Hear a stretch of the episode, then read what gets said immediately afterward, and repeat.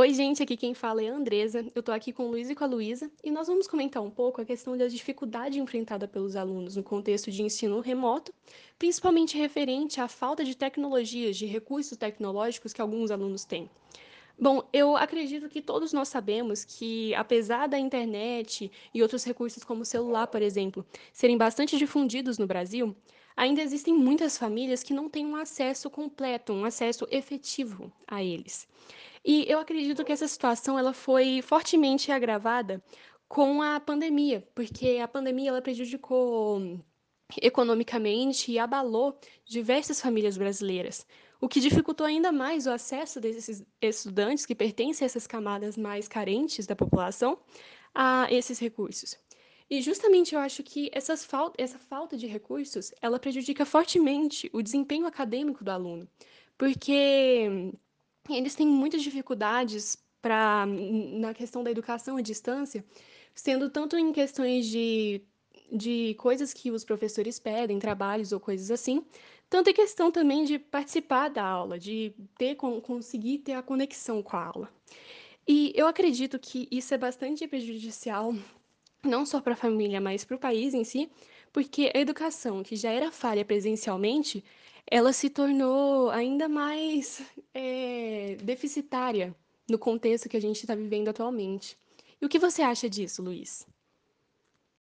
É, realmente, Andresa, eu concordo com você é, nessa questão, porque a falta de equipamento para os alunos é uma coisa que prejudica muito o ensino dele, desde alunos de escola pública até alunos de escola particular.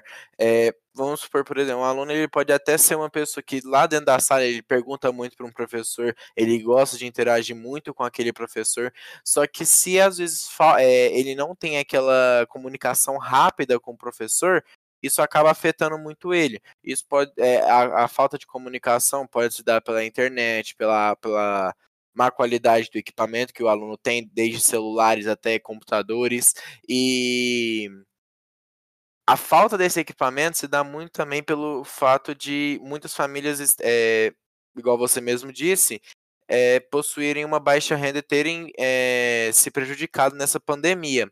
Algo que afetou muito e desde, afetou muito o ensino dos alunos, porque pelo fato deles de não terem conseguirem ter uma atenção muito forte, eles se dispersam muito da aula, eles não têm uma qualidade boa, então eles é, acabam não prestando muita atenção.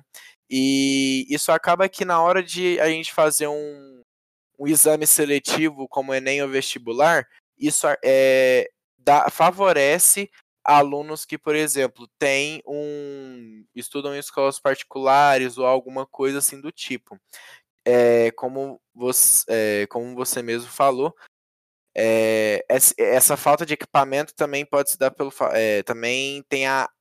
O a, não a falta, mas a, a é, o excesso de equipamento para muitas outras pessoas. O que às vezes. É, que a qualidade do equipamento de alguns alunos de escola particular, porque por eles terem mais uma renda maior, uma qualidade melhor de vida, eles vão conseguir ter às vezes um computador é, melhor para poder assistir, uma qualidade na internet melhor para poder assistir a aula, uma qualidade no áudio, uma, às vezes um microfone, um fone de ouvido, alguma coisa assim do tipo, para poder ter uma comunicação melhor com o professor. E, vá, e muitas coisas que as escolas particulares também oferecem, como aplicativo de monitoria que o aluno tem, é, pode tirar dúvidas em 24 horas no dia, ele pode ter a sua dúvida tirada, e isso acaba que também é, favorece ele na hora de fazer um exame seletivo, como Enem, vestibulares e assim por diante.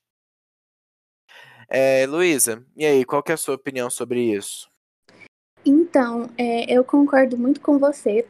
Eu acho que toda essa falta de equipamentos tecnológicos, elas acabam prejudicando o rendimento do aluno. Até porque para todo, todo tipo de ensino a gente demanda um pouco da tecnologia por conta dos aplicativos que a gente tem, é, como o Jamboard, esse tipo de coisa. E aí o que acontece? É, o, eu, eu acredito que o posicionamento das escolas em relação a isso está sendo muito errado, pelo menos aqui no Brasil. Porque as escolas que estão ali presentes, elas estão sempre cobrando dos alunos a é, entregar uma tarefa dentro do prazo, entregar um trabalho dentro do prazo e ter aquela participação das aulas com câmera, no chat, ligar um microfone. E a gente percebe que não tem, é, a maioria dos alunos, grande parte, não tem acesso a esse tipo de coisa. Então, esse posicionamento da escola de cobrar do aluno, ele é muito errado. O que acontece? Nas escolas particulares, por exemplo, é, que é o meu caso, que sou numa escola particular, fiquei muito tempo sem conseguir comprar um notebook e fazer as aulas só pelo celular, acabou prejudicando o meu rendimento, prejudicando as minhas notas, a minha participação nas aulas. E agora que eu consegui aderir ao notebook, está muito melhor. Mas foi com todo o meu trabalho e por conta da cobrança errada da escola.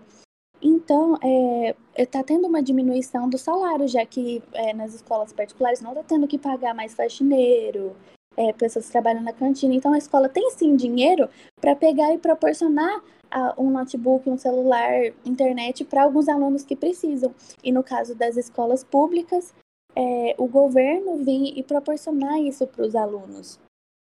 E, por exemplo, fazer enquetes, fazer, tentar entrar em contato com os alunos para ver qual é o tipo de material que eles precisam para que é, consigam participar das aulas. E isso é comprovado que funciona. Muitos países já aderiram a essa solução, como por exemplo os Estados Unidos. Muitas, muitas escolas dos Estados Unidos estão proporcionando iPads para os alunos. Na Dinamarca, que é um dos países que tem a, é, a melhor educação do mundo, se não o que tem a melhor educação do mundo, é, proporciona isso para os alunos e é o que traz o rendimento do aluno para a aula e é o que faz a gente aprender. Então, eu acredito que ajudar os alunos nessa questão, em vez de ficar cobrando deles, é a melhor solução para esse problema. Então é isso, gente. Muito obrigada por ouvir até aqui. Tchau!